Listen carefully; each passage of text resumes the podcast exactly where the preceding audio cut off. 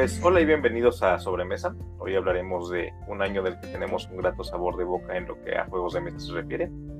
Así que vámonos unos cuantos años atrás hasta llegar a, a 2014, ¿no? Eh, un poquito de disclaimer, ¿no? Y posiblemente ya hemos hablado de algunos de estos juegos y seguramente es muy posible que los volvamos a, a repetir volvamos a hablar de ellos. Entonces, eh, así que si parecemos el tío que siempre cuenta los mismos chistes este, en las fiestas de Navidad y así, pues una disculpa por adelantado, pero seguramente seguiremos hablando de repente de estos juegos. Eh, creo que ya, somos episodio, ese tío. Eh, pues sí. Bueno, creo que este, no me acuerdo, creo que en el episodio de El crítico que llevamos dentro, y no me acuerdo si en algún otro, pero ya hablamos de acerca de rankings y ratings de BGG, también así como del premio de más famoso que es el el Spills de Yares, ¿no? Entonces ahora sabiendas que ese premio se enfoca más en juegos familiares, en, este, en el 2011 se empezaron a entregar por primera vez los Kenner Spills, entonces digamos que quisieron darle un poquito como...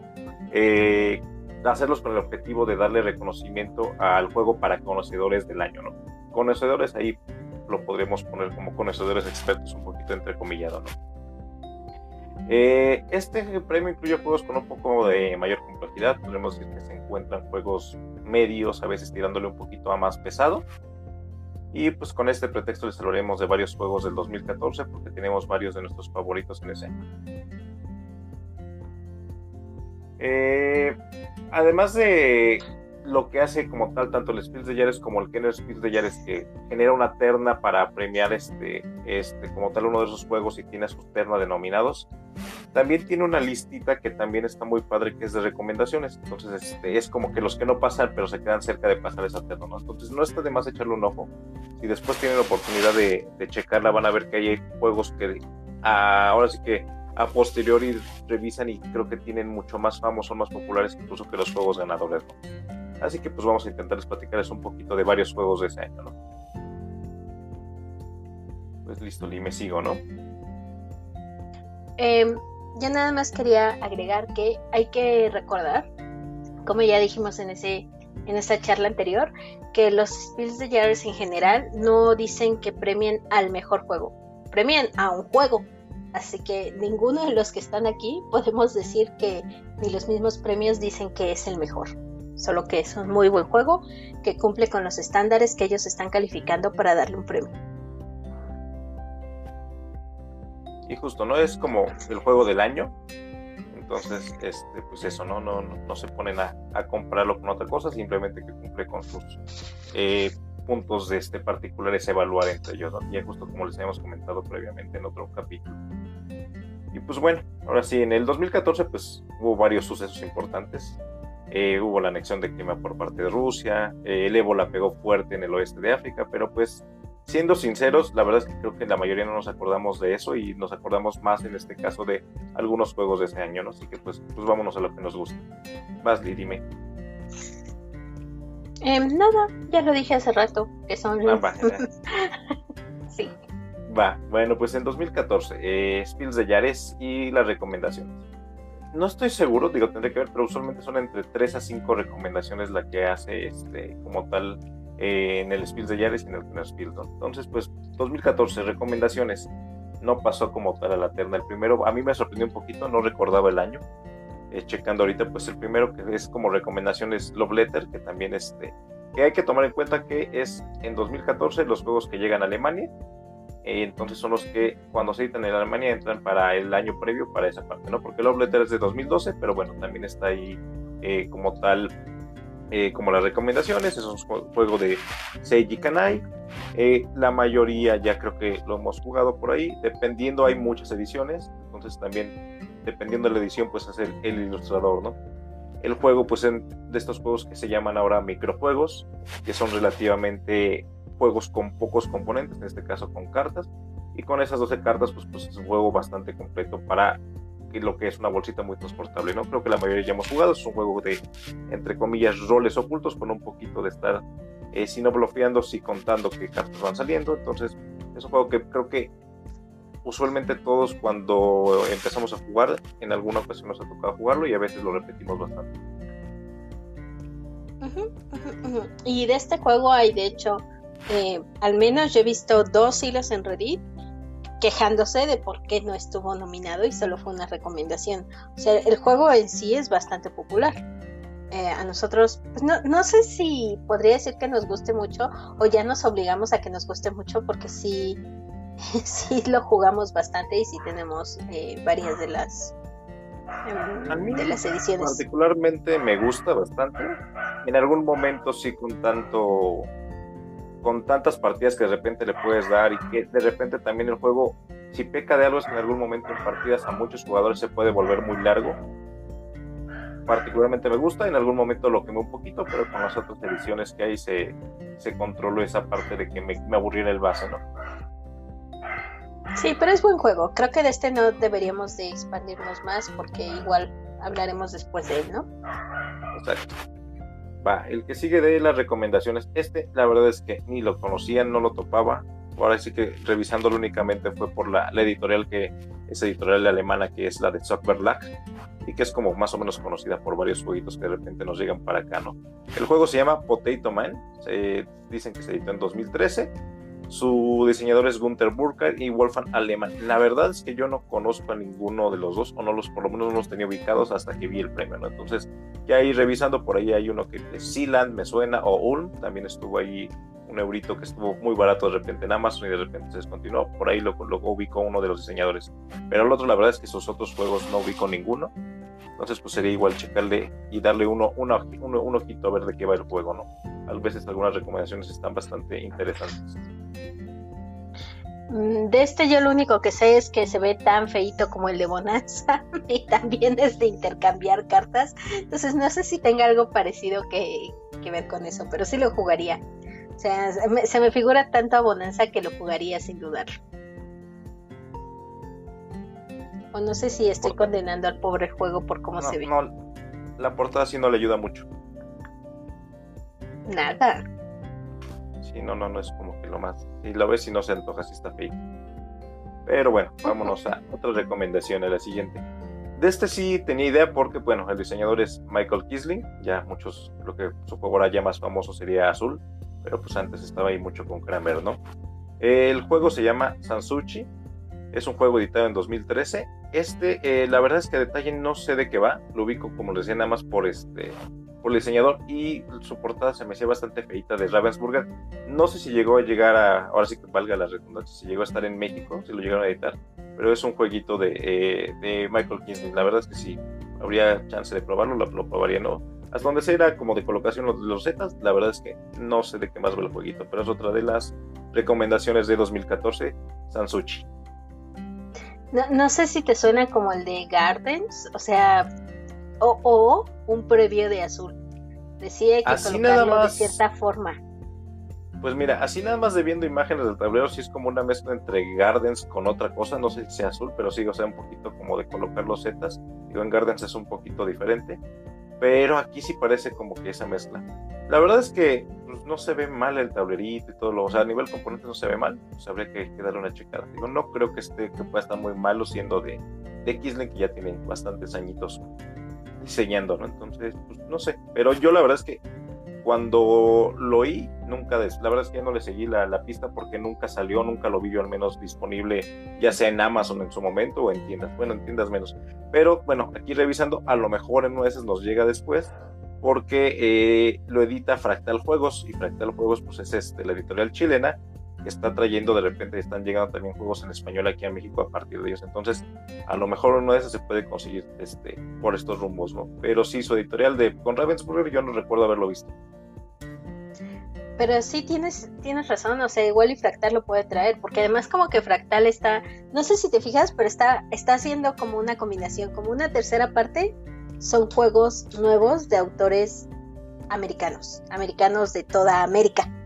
Eh, otra tercera parte sí son las novedades, pero también está trayendo muchas licencias que ya podríamos decir que son viejitas. Si no es que 2014 sea de los tiempos de nuestros padres, pero en términos de, juegos, con el montón de juegos que salen cada año, sí, ya, ya, ya es considerable 2000, eh, 2014.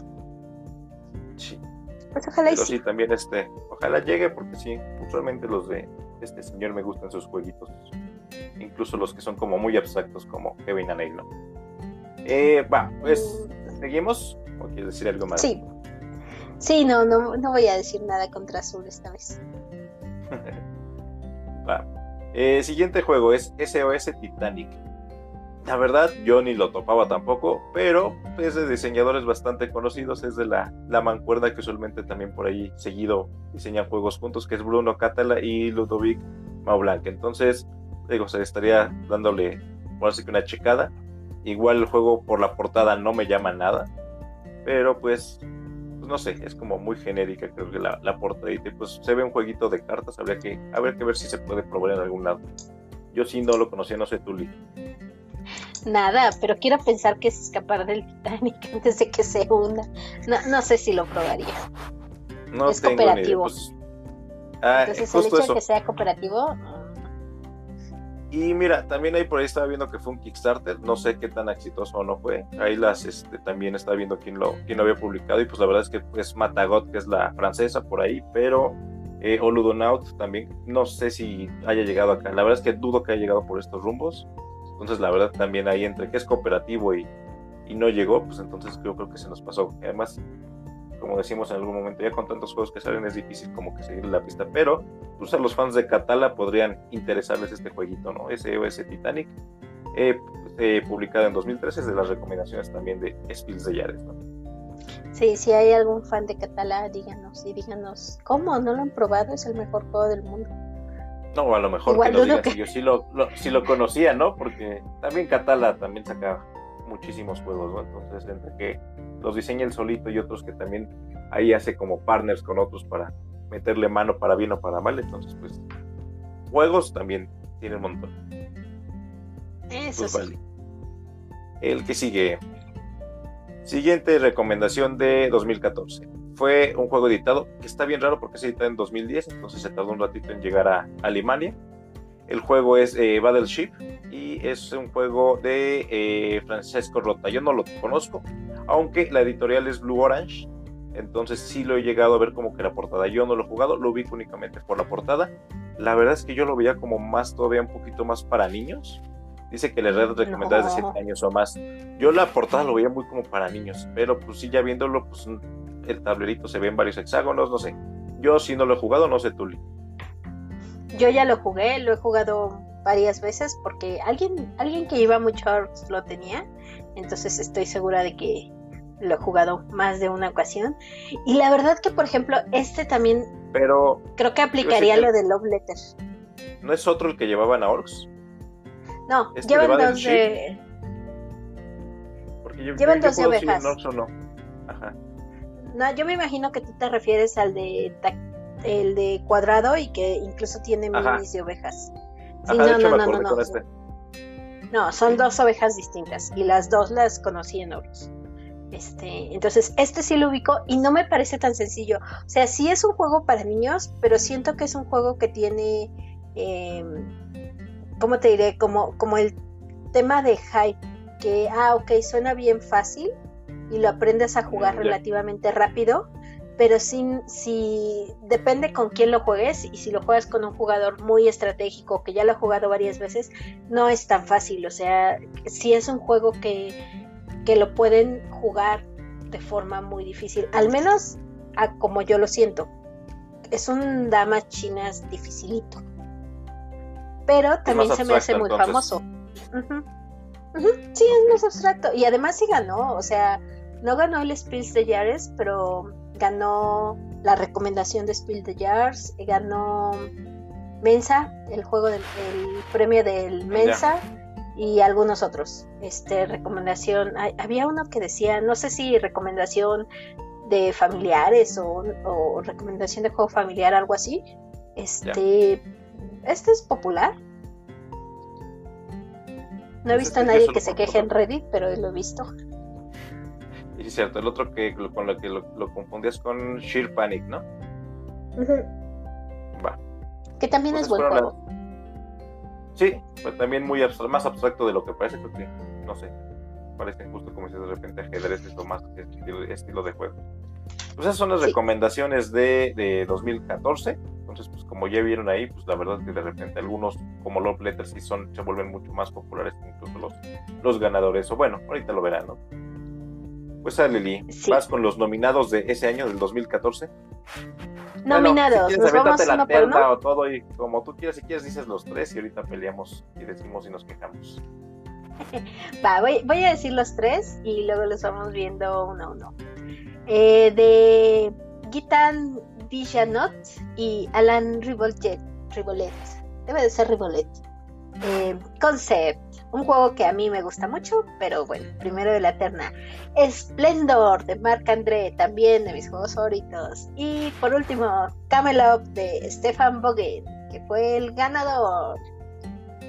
Y mm. redoble de tambores. Ah, ¿por cuál quieres empezar?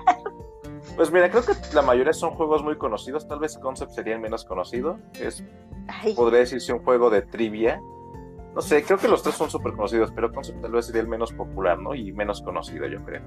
Y que sí depende del idioma. Al final de cuentas, ahí es un punto aquí en México como para, para es importante porque sí depende un poquito del idioma, ¿no? Sí, eh, comunicación limitada. Sí, es un juego de comunicación limitada. Bueno, el mecanismo principal creo que es ese. Em, juego por equipo, pero no cooperativo y de deducción. ¿De qué va?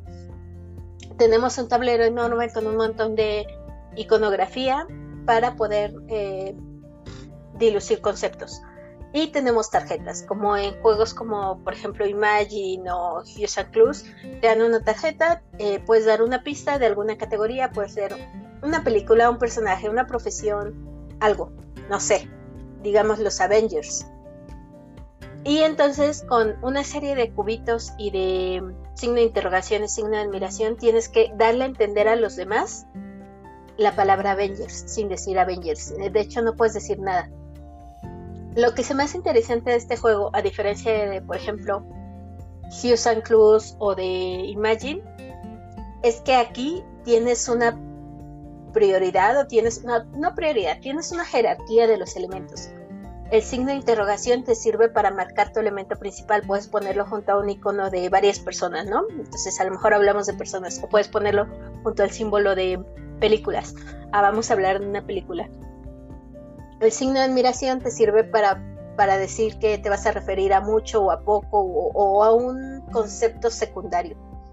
Y luego tienes cubitos de colores y los puedes ir acomodando. Entonces, por eso mismo, por, por el hecho de existir jerarquía en información, creo que Concept es un juego que puede ser más complejo y que puede ser jugadores, para jugadores que estén acostumbrados a este tipo de juegos y que les gusten este tipo de juegos, pero lo que pasa, por ejemplo, lo que en su momento comentó Alan de Tabula Ludos que le pasó con Hughes Cruz, que después de ciertas rondas lo sientes repetitivo.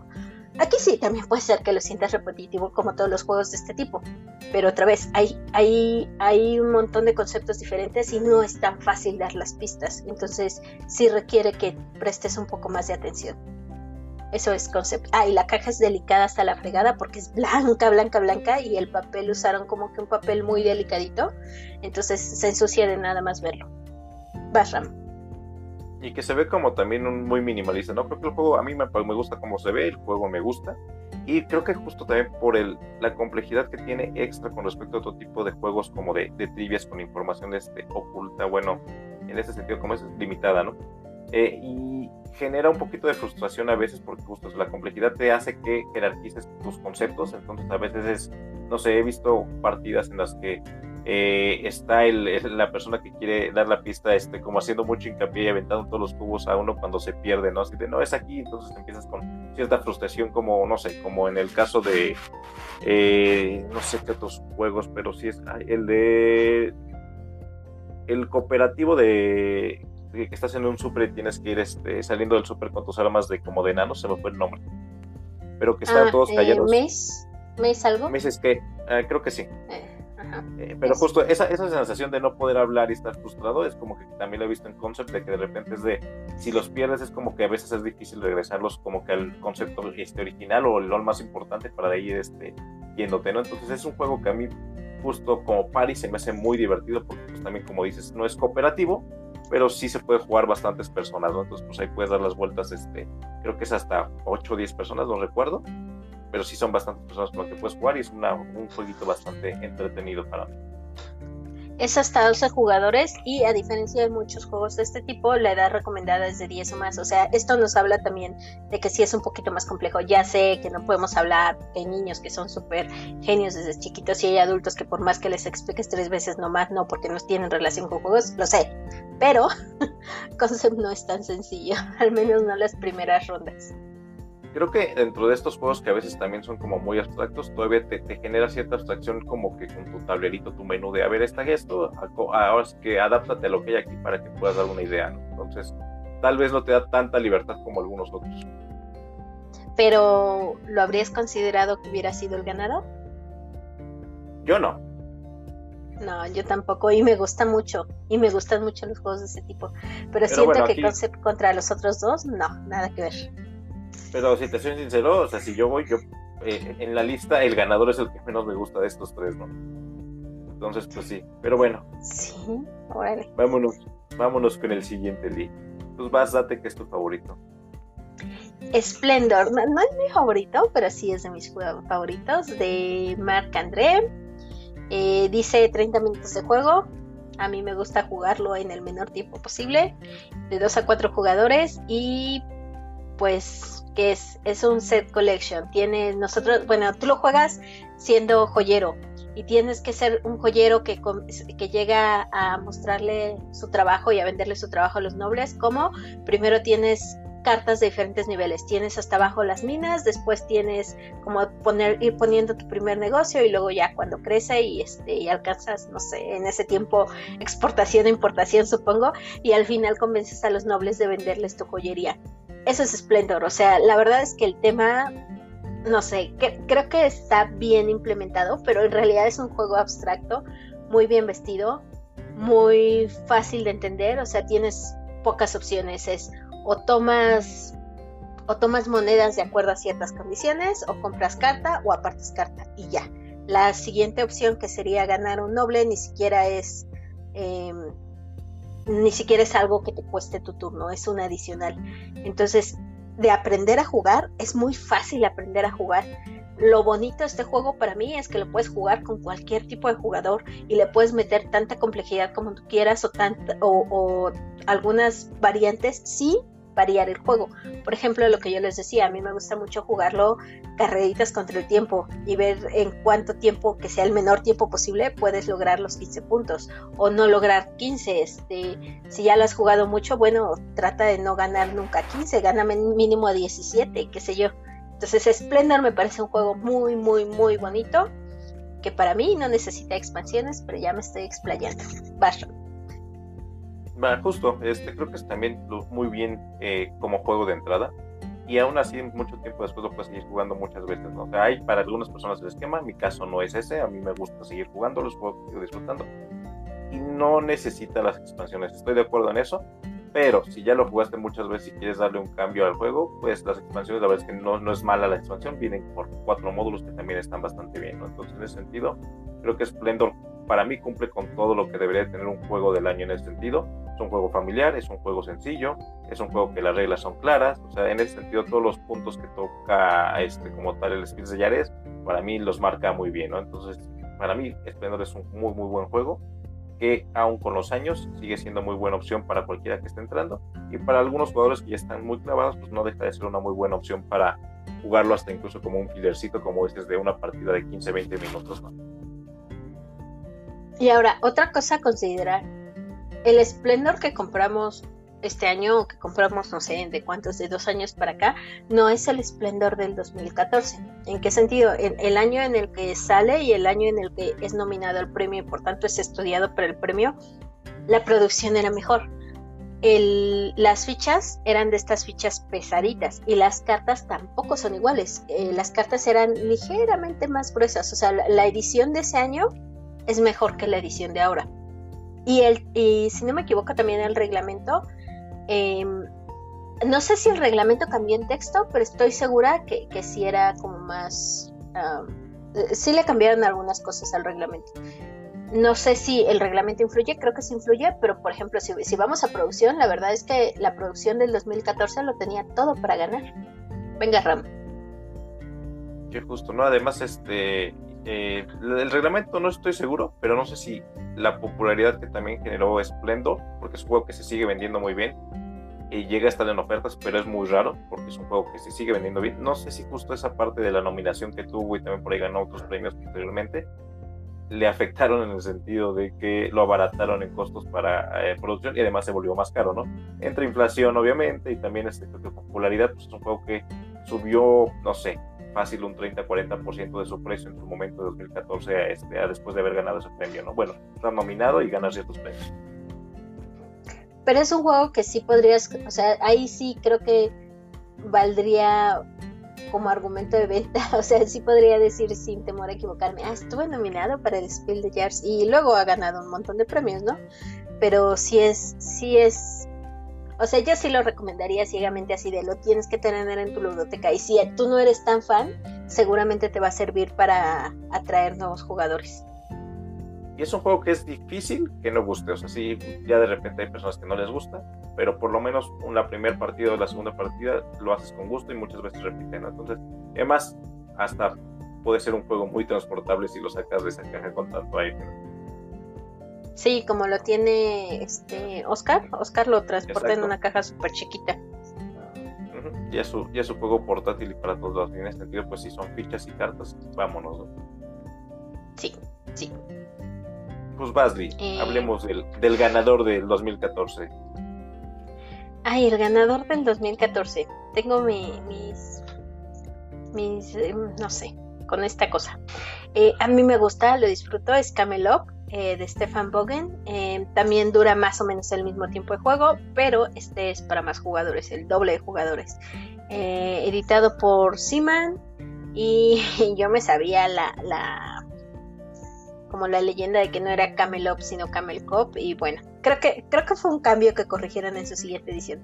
De qué va el juego son tal cual carreras de camellos en el desierto y como las carreras de camellos reales dura más de un día, dura más de una ronda en este caso, eh, porque pues no es como que se avienten una carrera ya, sino se, se avientan una carrera de todo lo largo del desierto. Entonces, eh, nosotros representamos a apostadores que van apostando por varias cosas. Primero, por quién va a ganar la carrera, el tramo de la carrera que se está corriendo al final del día, otra vez, que es al final de la ronda, y quién va a ganar o a llegar en el último lugar al final del juego.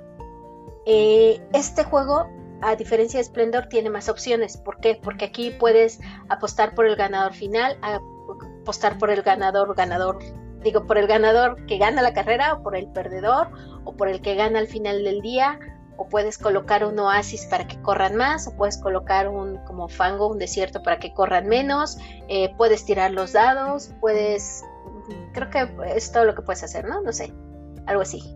Eh, entonces, al final son varias opciones y no cuida, no puedes cuidar tanto tu, estrategia, porque finalmente es un juego donde a nadie le pertenecen los camellos. Todos van a estar tirando unos dados para ver qué tanto avanzan los camellos. Y tiene una cosa curiosa, que es que los camellos pueden montar uno encima de otro. Si tú estabas en un espacio y cae, un, cae con un dado un camello en ese mismo espacio, se monta encima del, del camello que iba ganando.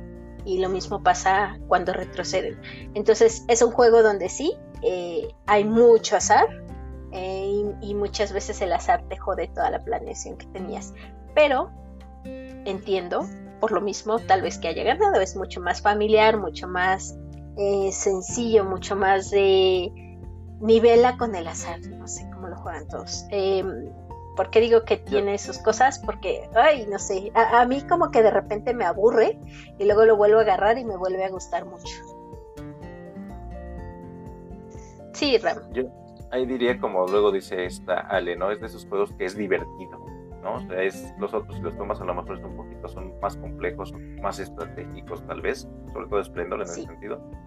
Pero Camelot es un juego que es divertido. Y creo que aquí, para bien o para mal, depende mucho del público. Con las personas indicadas que lo tomen con el, el mood justo de este de apuesta, es un juego que es muy, muy divertido. Puede ser un jueguito muy rápido y que pues la verdad es que pues es eso, es estar apostando y se vuelve muy muy divertido y que puedes echar una o dos partidas sin problema. Eh, y sí, creo que eh, aquí a lo mejor justo lo que dices, ¿no? El hecho de que sea un juego más asimilable y más divertido, creo que a lo mejor puedo hacerlo como factor para que ganara, ¿no? Eh, y bueno, justo a mí que no me gusta, pues es que con el público tal vez, no, no sé si diré no adecuado, pero con cierto público el juego se puede volver muy tedioso. Entonces, un juego que en teoría a lo sumo debe durar media hora, se puede hacer esa media hora incluso o, o más, pero de una forma muy aburrida, muy tediosa, porque a veces hay personas que quieren calcular eh, las probabilidades de los dados cuando dices, pues, ok, o sea, digo, si no eres un, bueno, no sé, no, no lo he jugado con matemáticos, pero pues no sé, puede ser, no sé qué tan horrible sea, es que justo iba a decir, no sé si con qué sea pero jugarlo con un matemático que realmente está calculando o con una persona que no sepa matemáticas e intente calcular probabilidades, ¿no? Entonces, creo que cuando se claven cualquiera de esos extremos, sepan o no sepan, se vuelven partidas horribles. Yo he tenido partidas horribles, yo terminé odiando Camelot por eso. Posteriormente, años después, lo volví a jugar y justo eso, es muy divertido con las personas adecuadas y justo eso es una carrera de camellos, ponte a en la carrera, hazlo un poquito más sin pensar, o sea, en el sentido de que no te claves y se vuelve un juego muy, muy divertido. Pero, dependiendo de las personas, puede ser de las peores experiencias que yo por lo menos he tenido con, este, con partidas largas de un juego sencillo. Mi, mi grupo de amigos le regresó el amor al juego. O tal vez jugamos demasiados fiesteros, no, no Pero... sabes que la última vez que jugué, de hecho fue una partida de tres personas que estuvo muy rápida. Creo que fue un mob para que lo probara César. Eh, ah, puede ser. y, de tres dije, bueno, vamos a jugarlo. Y de tres jaló muy bien y fue muy rápido y todo muy divertido, Y algo que sí tiene, o sea, eh, yo yo coincido contigo, para mí en mi corazón debió de haber ganado el Splendor, pero también la producción de Camelot era muy buena producción, ¿sabes? O sea, el hecho, em, me imagino que todos los que están justo escuchando en este momento lo conocen, pero los que no, para tirar los dados se tiran por medio de una pirámide que está eh, armada con, con ligas y cartón, entonces tú agitas los dados y tienes que presionar de cierta forma para que caiga el dado. O sea, es, a, lo mejor es una tontería, podrías tirar los dados y ya con la manita, pero esa producción creo que sí le pudo haber metido más mayor caché al juego, no sé cómo decirlo, sin estar necesariamente sobreproducido. Y de hecho a mí me gusta funciona bien. esa versión que la actual. Porque funciona bien, es como algo así como un cortapuros para que solamente salga un dado a la vez, ¿no? Entonces, en ese sentido, creo que la, está bien implementada, se ve bonita, pero es funcional, ¿no?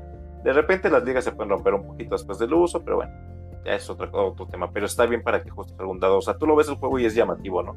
Incluso, pues también ya ahí están sus expansiones y todo esto. Tenemos un audio, ¿lo ponemos? Dale. Hola, Ale. Ahí sí puedo decir que la producción la mejoraron. El hecho de que ya lo hayan metido de plástico, las monedas, la pirámide, lo hace un poquito más resistente, porque luego si se rompía la pirámide, las ligas de la pirámide, daba un relajo muy muy fuerte. Y, e incluso este, lo que son el arte, eh, que lo que lo reeditaron a final de cuentas, eso también se me hace muy bueno. Salvo lo práctico de la pirámide nueva, a mí también me sigue gustando el arte viejito. No sé si ¿Qué punto para Splendor no ha necesitado una reedición de arte? Pues no, bueno, por ahí sacaron la de Marvel para un público más casual, supongo, para llamar más la atención, no lo sé. Pero sí, solito sigue siendo feo, pero de esos juegos que nos gustan. Para los chavos es el de Marvel. Ándale. Y pues ya, vámonos. Vámonos al que sigue. Pero sí, aquí nuestro ganador en el corazón es Splendor, para los dos, creo, ¿no? Sí, sí, definitivamente sí. Puede ser unos premios solo para serlo ganador. Sí, 2014, mi premio del año. Este, pero sabes que también está chistoso que estuve notando. No sé si son como One Hit, este, One Hit Wonders los juegos que hicieron estos desarrolladores, porque el de Camelot solo tiene expansiones por ahí y algún otro jueguito, pero nada súper conocido. El de Splendor sí tiene un poquito más. Marc André por ahí tiene Majesty for the Rim, que por aquí llegó con Devir, pero estuvo como que no sé si no pegó. Y Barony, que estuvo muy descontinuado, ¿no? Entonces, no sé, creo que también los, no tienen tantos juegos. Y de Concept solo ubico que tiene Flick em Up y listo, ¿no? Los otros juegos no les ubican. Entonces, curioso, estuvieron nominados para el juego del año y no tienen tantos juegos como en su haber, ¿no? Tal vez fue One Hit Wonder. Yo no me quejaría de tener un One Hit Wonder de juegos. No, pues sin menos con ese sello se venden solos ya después, ¿no? Sí, y vives de tus regalías. Y no trabajas nunca más. Va, vamos a poner un audio de Julio. Hola, Julio. De hecho, volviendo un poquito al tema de, del Camelot o Camel Cup, estaba yo leyendo en la BGG hace tiempo que el autor o el diseñador, no me acuerdo cuál de los dos, o sea, el diseñador gráfico, habían este, hecho intencional que cada quien lo leyera o lo interpretara de manera distinta. O sea, el, juego sí tiene un nombre en específico porque pues no lo puede sacar así, pero que la intención era que la gente dijera, ah, es Camel Cup, de copa o Camel Up, porque los camellos encima y así. O sea, fue una parte intencional de, del juego. Pues a mí esos detalles me encantan. Sí, a mí, a mí me encanta. Si, lo hicieron a propósito para confundirnos, lo lograron y me encantó. Porque eras Team Camel o Team este, Camel Cup, ¿no? Entonces sí, justo creo que lo hicieron bien con, con su letra ahí. Según yo ya en la nueva edición ya lo, ya lo pusieron más como que se vea bien el nombre, ¿no? Pero sí, ahí estaban incluso los diseñadores y hasta el final dijeron, no, el nombre es este, pero sí, justo lo que comenta Julio. Me, encanta, quiero hacer un paréntesis porque quiero decir que me encanta Julio ahora que, que ya lo conocí y le puedo poner rostro a su voz. O sea, clarito cuando dijo, de hecho, estaba leyendo y me lo imaginé así con su dedito índice, así apuntando así como le hace. Clarito lo vi en mi mente. Pero ya. Pues va, ahora sí, vámonos con, con el pretexto del por qué se nos antojó hacer esta plática, con los Kenner Fields de jazz. Sí. Vámonos igual, primero con las recomendaciones, de ahí yo dos juegos conocía, de esos dos solo he jugado uno y los otros dos no tenía ni idea. Bueno, el primero es Amerigo. Amerigo es un juego de Stefan Feld, seguramente algunos ya lo han este, jugado. Es de Queen Games, lo ubico porque tiene también su, su torrecita para tirar, pues no dados, sino su torre tira cubos, parecida a la de Shogun. No lo he jugado, pero bueno, también es de esos juegos que, bueno, el, el puro este diseñador le, te da pauta para, por lo menos este, esperar un buen juego, ¿no? No sé si tú lo hayas jugado, Lee. No lo he jugado, le traigo muchas ganas y sí sé de qué va porque pues es Stefan Feld y a mí me mama Stefan Feld. Este es de. Ay, yo sí sé de qué va y ya no me voy a acordar. No, sí, porque por aquí lo tengo. Eh, Américo Vespucio descubriendo un nuevo mundo. Y pues la verdad es que siento que es muy parecido a todos los Fells, o sea, es ensalada de puntos. Eh, puede ser muy abrumador, puede ser muy complicado y tiene un montón de cositas que cuando lo ves desplegado dices no sé qué voy a hacer con esto y no sé eh, ni siquiera si le voy a entender. O sea, se, le nota mucho el sello de Stefan Feld. Y, que según yo es conseguible, ¿no? Es, conseguible, sí. Sí es conseguible, pero está carito. Yo no lo he visto, me mucho, mucho por la torre esta de cubos que tiene como Shogun. Ninguno de los dos los he jugado, pero se me antoja probar los juegos con, torres de, de, cubitos. Voy a ver en cuánto está, pero, o sea, en general los juegos de Feld no sientes que son caros. No sé, yo he conseguido juegos de Fel muy baratos, entonces no lo sé. Bueno, pues no, pues sé, pero... pero si no lo consigues el original de Queen, seguramente se va... Bueno, además creo que es cajota, ¿no? Pero no vayan a quererlo sacar con las nuevas versiones de lujo super carísimas, Están bien bonitas, pero súper caras. Eh, pero bueno, me digo... Ya si lo llegamos a jugar ahí, ahí les comentamos porque yo sin ni chance he tenido. Pero bueno, este es como de los famositos de, de los nominados. Eh, ¿Nos seguimos, Lee? el que sigue no tenía ni idea, se llama Bloodbound, es de Kel Kresner, tampoco ubicaba al diseñador. Eh, se editó en 2014. El diseñador es el único juego que tiene. Entonces, pues sí, la verdad es que tampoco creo que sea un juego tan conocido. la editorial es Fantasy Flight Games, ahí sí lo conocen algunos, o Edge en España también en español. No tengo idea de qué va el juego, la verdad sería, este, por ahí creo que va de vampiros y hombres lobo, pero no es un juego que yo nunca lo había visto, no tenía ni idea de, de qué fue es roles ocultos. Lo, como, en todos los juegos de roles ocultos, alguien se tiene que morir, una familia ataca a la otra familia. Tienes que intentar matar a los que no son de tu familia, pero accidentalmente puedes no me acuerdo si matar, pero al menos sí herir a los de tu propia familia. Em, raro, por lo que tengo entendido, no es tan sencillo como por ejemplo un hombre lobo. Es porque siento que es más como un bank, ¿sabes? O sea que, que sí necesitas cierta cooperación del equipo y que y no solo bloquear muy bien. Pero para mí sí se me antoja probarlo. Pues a mí no me llama, sinceramente la verdad es que no se me antoja. Si lo, alguien lo tiene, lo, lo, juego, ¿no? Corte A, no supe si dijimos el nombre del juego de Feld, es Amerigo el juego que estuvo recomendado. Ah, probablemente no. A veces hacemos eso. Exacto. Eh, ahora sí, el que sigue Elite, late. Sí. Es Guildhall. Guildhall yo lo ubicaba porque tiene una de las portadas más horribles del mundo que yo he visto. Eh, este de hecho, y de hecho, en algunos grupos de España lo vi que estaban que hacían memes de repente, porque si es de esas cosas que dices, neta, esto, es, esto está horrible, la portada es horrible. Era por lo único que lo conocía. Eh, el diseñador es Hop S. Juan, pero no decirlo tan feo. Pero este tampoco ubico muchos de sus juegos porque no he tocado. Por ahí tiene otro juego que se llama Ganímede, lo llegué a ver en algún lado porque estaba en oferta, pero fuera de eso la verdad es que yo no ubicaba sus juegos. Entonces, pues, eh, oí que no, es, no era un mal juego cuando estuve viendo lo de los memes por este por su portada horrible. Entonces, pues si tienen chance de probarlo, pues habría que ver de qué va, ¿no? Yo sí no lo he jugado, eh, no sé si alguien lo haya jugado, sé que es un juego de, de por ahí, pero fuera de eso no tengo idea del juego. Mm, quiero pensar que no debe de ser malo si lo están poniendo en las recomendaciones. Sí, yo supondría también que no puede ser un juego malo, pero sí este, su portada es que no le ayuda a nada. O sea, no sé, no, es, es, mira, las cartas de Terraforming son una joya al lado de esa portada. Sí, la verdad sí está muy feito. Yo cuando lo vi por primera vez sí pensé que era un meme. O sea, que era de esos de pon tu cara en un juego de mesa y gana otro juego de mesa o algo así. Ajá, ha sido horrible que las cartas no están tan feas. O sea, en la portada no le ayuda nada. El juego en los componentes no es que digas wow, pero la portada es lo peor de ese juego. O sea, eso sí, sin haberlo jugado, estoy seguro que no puede ser un juego malo con esa portada este, tan mala en sí, ¿no? Pero sí, no, no, no, no se ve nada llamativo. Pero bueno, eso son este, Guildhall. Pues listo, y el que sigue, ¿no? De recomendaciones. El siguiente, lo conoces tú. Este yo lo conozco, no lo he jugado, solo tuve oportunidad de jugarlo una vez y por ahí con una reglita mal. Entonces ahí sí tengo un poquito de sesgo de, de realmente cuál fue la experiencia, pero creo que es un juego bueno.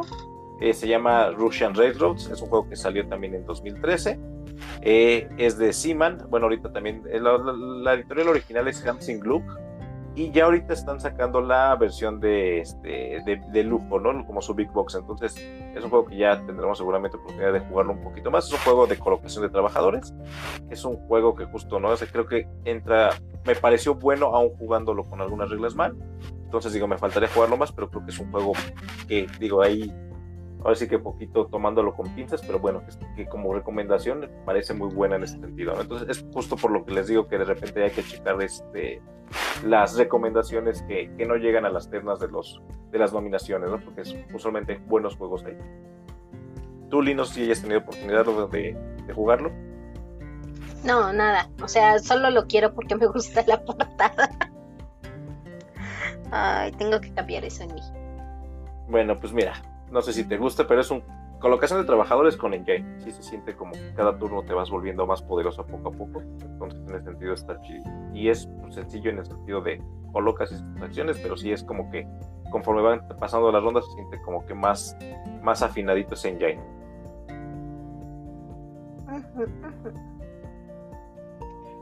Eh, ok. ¿Seguimos? Pues listo, Di.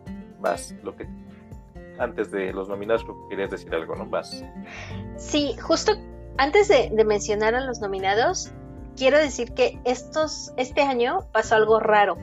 O bueno, no sé, a mí se me, no sé si raro o curioso, pero 2013 y 2015, que es un año antes y un año después, eh, tanto los recomendados como los nominados fueron juegos un poco más, mm, tal vez no complicados, tal vez yo diría complejos, que tenían eh, un poco más de dificultad a comparación de los del 2014. No sé, no sé por qué, no sé decirles, pero eh, por ejemplo en el 2013 recomendado fue un Terra Mística y un Stefan Feld fue también nominado y en el 2015 Orleans, o sea, no es como que mucho más, pero siento que en el 2014 los juegos eh, fueron poco más un nivel más accesible, un poco más fáciles de jugar, más fáciles de entender, pero más producidos, más llamativos. Entonces, no sé si eso tenga algo que ver, eh, si, si, fue un experimento que les pasó, pero además los tres juegos son, son más o menos del mismo nivel los nominados de este año. Y ya, vamos con esos nominados. Venga, Ram. Bueno, nominados de este año fue. Aquí está. Es, fue Concordia de Mac este, Gertz, Rococó de Matías Kramer, Luis Malz y Stefan Malz, Istanbul de Rudiger Dorn, que este fue el ganador. Tus Badly, ¿quieres empezar o empiezo con Concordia? Tú, Concordia, te, amas los mapas. Me gustan los mapas y si los juegos con mapas son, son, este, son plus para mí. Y creo que dentro de todo es el que menos he podido jugar Concordia de estos tres. Bueno, no, tal vez pero bueno, Concordia es un juego que simula, por ahí lo vi un día, es un manejo de mano. Alguna vez dijimos que era como un Catán bien hecho, porque pues sí, vas a estar produciendo recursos y la gente, los demás de este jugador, y tú puedes ser que produzcas en ciertos lugares, ¿no? Entonces es un jueguito en el que en un tablero te vas a ir expandiendo, vas a ir este, caminando ahí con tu, tanto a pie como en barquito, y vas a ir poniendo este, puestos en las diferentes ciudades de, este, de diferentes regiones, ¿no? Eh, ¿Qué tiene de interesante este juego? Porque es un juego relativamente sencillo en reglas. en tu turno simplemente vas a bajar una carta y vas a hacer la acción de esa carta. ¿Qué hacen esas cartas? Pues hacen diferentes cosas. Alguna vez comentaron justo que era como si fuera un rondel en el sentido de que tú vas ciclando tu, tu mano y ese, esa mano pues, se convierte como en un rondel en el sentido de que tú vas dando la vuelta a esa, a esa mano, pero bueno, lo en el orden que tú quieras. Eh, las cartas son bien sencillas en el sentido de juegas una carta, haces la acción, la acción puede ser como simplemente moverte, puede ser este, producir en algún lugar o darle la vuelta a las producciones para que puedas volver a producir y obtener dinero, puede ser este, intercambiar productos, vender y comprar, eh, comprar este, más cartas. Entonces, en ese sentido, las cartas es muy sencillo en eso de acciones. Eh, ¿Qué es el twist que a mí particularmente me gusta? Que además de que las acciones que vayas a hacer para puntuar al final del juego, vas a puntuar dependiendo también de tus cartas que tengas. Todas las cartas, digamos que le van a rezar a cierto dios, entonces habrá ciertas cartas que te van a dar puntos por ciertas cosas, no sé.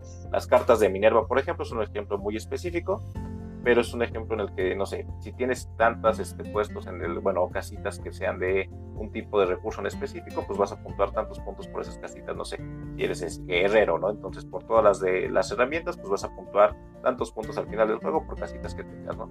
O, este, ya dependiendo de que, no sé, por ahí está Marte, Marte te va a dar puntos por este, tus militares, que básicamente son tus barquitos y tus soldados a pie.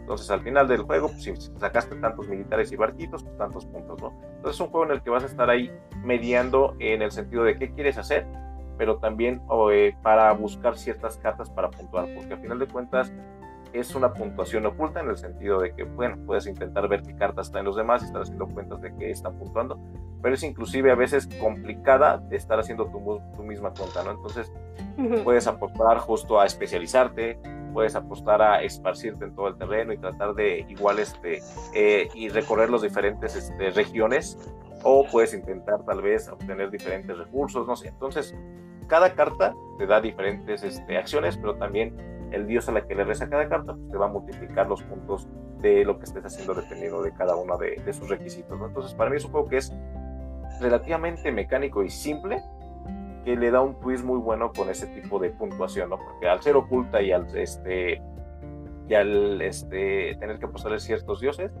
eh, no te deja tan claro quién puede ir ganando a veces en una partida, ¿no? Entonces, es un juego que creo que mientras más los juegas, más te premia. El juego base como tal, con su mapa, es, un, es muy bueno tanto para pocos jugadores como para muchos, simplemente le das la vuelta.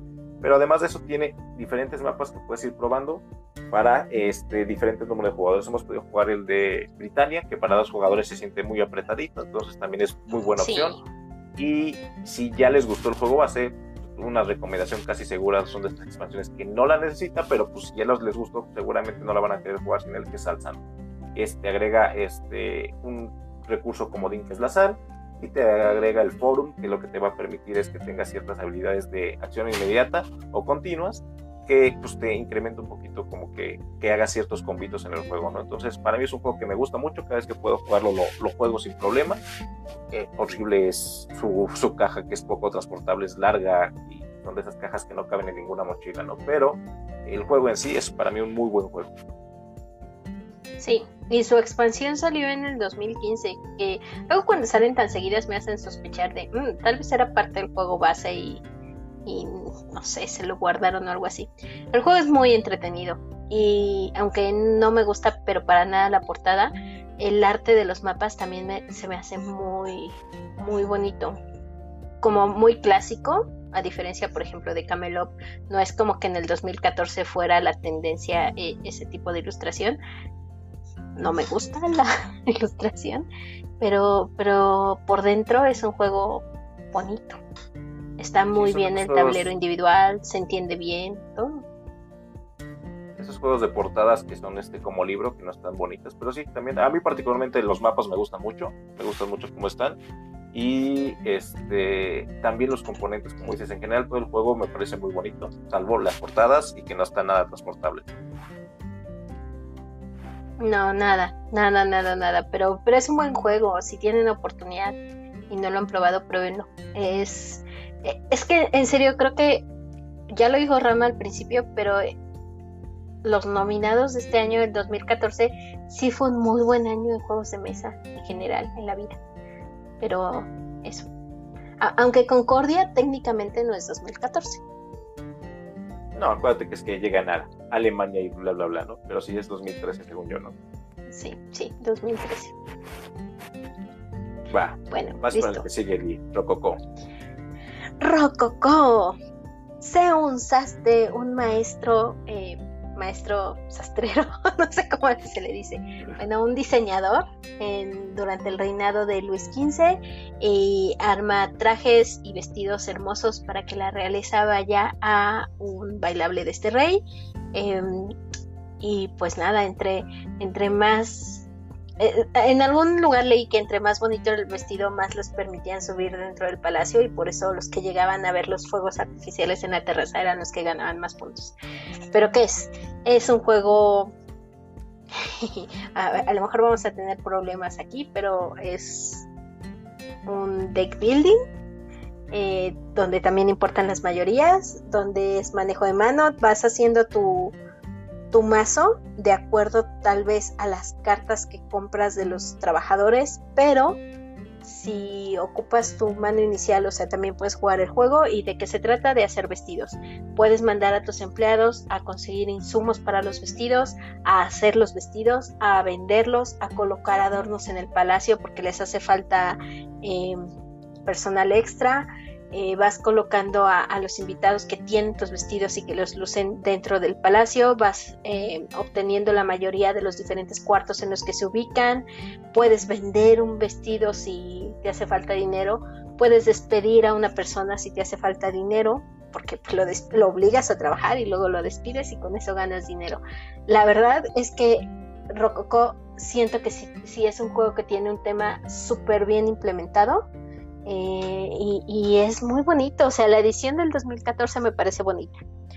Eh, fácil de aprender, no tan fácil de dominar y es un euro medio. Listo, ¿se me fue algo, Ram? No, pero nada más algo que me gusta mucho de Rococo es que no he visto en otros lados es la parte de que las cartas son como si fueran eh, trabajadores, ¿no? Entonces le da un símil a un colocación de trabajadores, pero con cartas, cosas que no he visto en muchos juegos, por ahí en Underwater Cities también. Que bueno, ahí es como tu trabajador más la carta, ¿no? Pero es un poquito esa parte de aquí, pues tus cartas sí es deck building, yo diría colocación de trabajadores, y esas mayorías que además a veces, aunque sí son importantes, puedes apostarle a veces ser vestidos. No sé, lo hemos jugado suficientes veces, creo que para ver que como bastantes estrategias. Entonces es un juego que aunque es sencillo de reglas, puedes ir como que si ya lo sabes jugar, pues desde el principio puedes ir apostándole a que no te roben ciertas cartas para puntuar al final. Pero incluso así simplemente puedes decir, ¿sabes qué? Me voy a dedicar a hacer vestidos y a puntuar con vestidos, esa es mi estrategia, y las mayorías a lo mejor en segundo plano. O puedes ir totalmente, ¿sabes qué? Quiero ir a mayorías. es un juego que te permite con reglas relativamente sencillas, ir por suficientes estrategias diversas que creo que todas funcionan. Este, no he visto al menos yo una que sea como más este, potente que otras, ¿no? Si quieren ver más detalle de cómo se juega y de estrategias, eh, Rano tiene un video en su canal, Rano de Kairu Games, eh, y él les va a dar más estrategias de las que les podamos dar Ramsés y yo, porque luego no, no razonamos lo que estamos haciendo durante el juego, pero Rano sí. Pues estrategias que él no usa, pero bueno. yo no lo quise decir, Rano no fui yo. Lo estabas pensando, Pues bueno, ese es, es Rococó también. sí. Pues ah, y la edición, la edición nueva. Espera, espera, la edición nueva vale la pena. Si la puede comprar, cómprela. Es em, una edición que iba a ser Kickstarter y luego resultó ser no Kickstarter. Es muy bonita. Em, no le hacía falta el juego, pero la ventaja que tiene es que ya trae las expansiones, entonces ya no necesitas comprar nada aparte y además las expansiones de la edición original ya no las consigues. Pregúntenle a Ram. Sí, no. el, juego era difícil de conseguir en su momento, las expansiones más. Sí. te obligan a comprar la nueva versión. Pero bueno, sigamos. Istanbul, tu juego favorito ahora sí. Sí, este es mi número uno hasta ahora. Eh, Istanbul de Rudiger Thorn. Eh, también con portada de libro y editado por Pegasus Spiel. ¿Y de qué va? de juntar joyas. Eh, somos mercaderes con un montón de ayudantes dentro de la ciudad de Estambul. Es un tablero modular. Obviamente tiene una recomendación para el primer juego, pero después te lo puedes acomodar como tú quieras, este, al azar, nada más siguiendo ciertas reglas. ¿Y de qué trata? Es una colocación de trabajadores como en su máxima máximo esplendor, creo yo. ¿Por qué? Porque, como les dije, es un mercader con ayudantes y cada que te mueves a uno de los de los de las losetas del tablero puedes realizar una acción algunas de las acciones son similares en algunas de las recetas, por ejemplo, todos los mercados te dan mercancías, te dan producto, em, todos los mercados te permiten vender el producto, pero cambia a qué precio los vendes, entonces puedes hacer diferentes acciones. Puedes sacar a tu primo de la cárcel y mandarlo a chambear un rato, puedes irte a la casa del té y ponerte a apostar, puedes irte a un mercado y comprar mercancía, puedes irte a comprarle una extensión a tu carreta y tener más espacio para mercancías, pero el objetivo del juego al final es poder comprar joyas o ganar joyas que son rubíes. Em, y las ganas también de diferentes formas, ya sea completando tu carreta o comprándolas tal cual con liras o comprándolas, cambiándolas por mercancía. Entonces, lo que me gusta del juego es que puede sonar muy limitante porque solo puedes moverte de uno a dos espacios durante tu turno, pero tienes un sinfín de posibilidades. Hay muchos caminos que puedes hacer y me parece muy interesante que al ser tan cambiante porque cada jugador puede ir y taparte el lugar al que ibas, tienes que tener siempre al menos dos opciones de camino posibles para poder lograr tu objetivo. Em, eso creo que es lo que lo hace muy, muy desafiante. Y las ilustraciones, otra vez, ya dentro del juego son muy bonitas. el tablero puede ser un poco confuso y un poco abrumador, tal vez cuando lo juegas por primera vez, pero sobre todo las personas que ya, ya jueguen más, o sea que tal vez no es su primer euro, que, creo que es el caso que pasó con, un chico que, va, que está yendo al mob con Neri, eh, es que ella juega, entonces lo vio y dijo, sí, ya, o sea, la entendí, fácilmente la entendí, pero no manches, tiene un montón de posibilidades y es eso, o sea, tienes un montón de estrategias y una estrategia, sí o sí, una de tus opciones te la van a tapar en el siguiente turno, entonces tienes que estar pensando constantemente qué vas a hacer diferente. Y sus expansiones también son muy buenas. Venga, Va, ahí nada más el tema de que luego siempre peleamos. Yo siento que este fue un poquito más como un pick up and deliver. Entonces, más que worker Pero bueno, eso, es, algo que siempre peleamos tú y yo. Pero sí, para mí es justo esa parte. Más estar viendo cómo vas a estar eh, yendo tus turnos a futuro. Es pensar tu turno ahorita para ver qué vas a hacer el que sigue, el que sigue, tomando en consideración justo eso que te pueden tapar, que necesitas a lo mejor dinero para que no te tapen, que a lo mejor, no sé, que puede variar un poquito, pero justo es un juego que te hace estar planeando mucho futuro, que el juego base solito te genera eh, diferentes mapas para que puedas este, jugarlo de diferentes formas. Y una vez que ya los dominas o que ya más o menos tienes idea de cómo va o quieres jugarlo con jugadores este, sin tener ventaja incluso, porque creo que cuando ya conoces los, los tableros más fáciles, hazlo al azar y te da muchísima rejugabilidad, ¿no? La parte que dice Lee, las expansiones son de esas expansiones que una vez que ya la juegas alguna de las dos, al menos una siempre la, vas a querer jugar, al menos de que haya jugadores nuevos para este, no abrumarlos tanto como dice Lee, porque es un juego que son muchas acciones. La primera partida justo es muy abrumadora por las acciones que puedes tener, ¿no? Pero después de eso es muy sencillo y es justo dedicarte a aprender cómo vas a jugar el juego, ¿no? Porque eh, aunque podría ser repetitivo porque básicamente siempre son las mismas acciones, el hecho de que te cambien el tablero, que agregues expansiones o incluso el orden de turno en el que te toque va a hacer que sea un juego totalmente diferente cada vez y que aunque el objetivo es el mismo, siempre vas a tener diferentes retos en ese sentido con el mismo tablero, ¿no? Y, y, es un juego, aquí sí voy a sacar mi comentario mamón de esta sesión. La primera vez que yo lo jugué con Ramsés y, y le escuché decir, eh, no sé, íbamos, según yo, íbamos a media partida y de repente me dice, ay, pero ya, se va a acabar en cuatro rondas. Y yo en mi mente fue pinche mamón. Pero luego me puse a ver el tablero y dije, ah, no más, sí. Entonces, eh, eso también se me hace interesante. O sea, sí, Pick Delivery, sí, colocación de trabajadores, también es una carrerita. Es saber quién lo logra en menos turnos, porque una vez que como que ya tienen armado cierto, pues no sé si sea ni siquiera engine de los Zetas, si se le puede llamar así, si, si no les tapas el camino, se vuelve una carrera por ver qué engine funciona mejor y qué caminito de los que ya tienen colocados sus trabajadores funciona mejor para conseguir los rubíes antes, antes que los demás. Eh, entonces, no sé, yo lo disfruto mucho. Y, en serio, las expansiones también le ayudan mucho, aunque no creo que las necesite. Son de esas cosas un extra bonito pero sí siento que ya que lo juegas con expansiones, quieres jugarlo siempre con expansiones, porque son más, este, más opciones. Entonces es como esa parte de, pues ya quiero, quiero, quiero, quiero más, ¿no? no, no ahora sí que no tienes llenadera y quieres más este, opciones. El café, el otro, este, tener a tu, a tu token que se va moviendo solito. No sé, creo que en ese sentido es un juego que ofrece mucho con, con relativamente poco en el sentido de pocas reglas, ¿no? Entonces, en ese sentido, y también justo te genera esa carrerita como un rush de estar este, siempre atento al tablero, qué va a ser quién, oye, ya va a ganar él, o va adelantándose a ver cómo lo tapo, pero que al mismo tiempo yo no pierda turno. No sé, es un juego que a mí me mantiene muy atento al tablero mío y de los demás jugadores, ¿no? Porque al final de cuentas, si te tapan y a veces te falta un peso, es, estás perdiendo un turno, ¿no? Entonces, justo eso, ¿no? A veces son partidas usualmente muy parejas, pero a veces si alguien lo hace muy bien y alguien muy mal, sí se notan ciertas diferencias, ¿no? De hecho, ya haremos que se salga ahí, que ahorita que estoy viendo ahí, los, saludamos, pero para con este, la condición de que juegue con nosotros Estambulo, que lo vea feo. Mm. Deberías. Danos chance de ganarte en algo antes de meternos una paliza en tu juego. Este. Sí.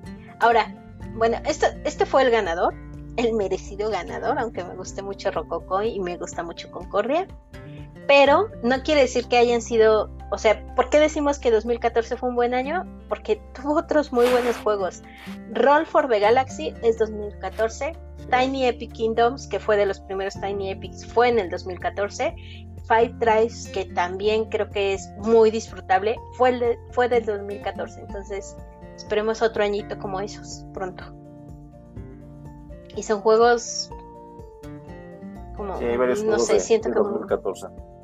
Yo justo estaba haciendo cuentas de cuántos juegos y justo eso, tengo bastantitos juegos de 2014, ¿no? He estado como 30 juegos aproximadamente. Entonces, pues, sí, la verdad es que creo que por lo menos, digo, ahorita la cantidad de juegos que están produciendo son muchísimas, pero en ese momento creo que a lo mejor todavía estaba ese, ese boom creciendo. Y sí creo que por lo menos, ahora sí que muy personalmente es un año que tengo muchos juegos que me gustan muchísimo. Sí, sí. Sí, sí. Ah, belleza de año pues listo, ¿no? Listo, Lee. Eh, pues vamos cerrando. Sí, sí, cierra. Va, va, y como comentario final nada más, ¿no? Como, como ya en varias ocasiones este, hemos comentado que ni los rankings ni los premios son otra cosa más que una referencia, pero justo como referencia pueden ser muy buen indicador, ¿no? Y ahora que tantos juegos salen en el año, como les decía, pues no está mal voltear a ver otros juegos que no son la novedad, ¿no? Entonces, pues ahí de repente si pueden darle una checa de esa listita. pues vean qué juegos pueden ser su nuevo juego favorito, ¿no? Y listo, hoy no hay anuncios porque no tenemos nada que anunciar. Síganse cuidando mucho, por favor. Queremos jugar con ustedes. Sí, por favor, ya no, no quiero estar encerrado. No quiero estar encerrado. Yo estoy festejando un poco. Decidí tomarme una copa de vino por el año y porque no tengo COVID otra vez. Pero cuídense mucho y cuiden a, las personas que quieren. Em, ¿Listo? ¿Algo más, Ram? Listo, Lee, nada más. Va. Espera, Tenemos un mensaje. y yo. Bye. Te puedes poner a pintar y armar Infinity, ¿eh? No tienes pretexto estando encerrado para aburrirte. Mira, si estás encerrado no lo hacía. Eso se le dijeron a Ram. Así de mensajes personales inboxes, ahora y luego hablamos. bueno, sí, estoy de acuerdo contigo, César. Pues ahora sí. Esto fue todo por esta ocasión. Los esperamos en la próxima sobremesa.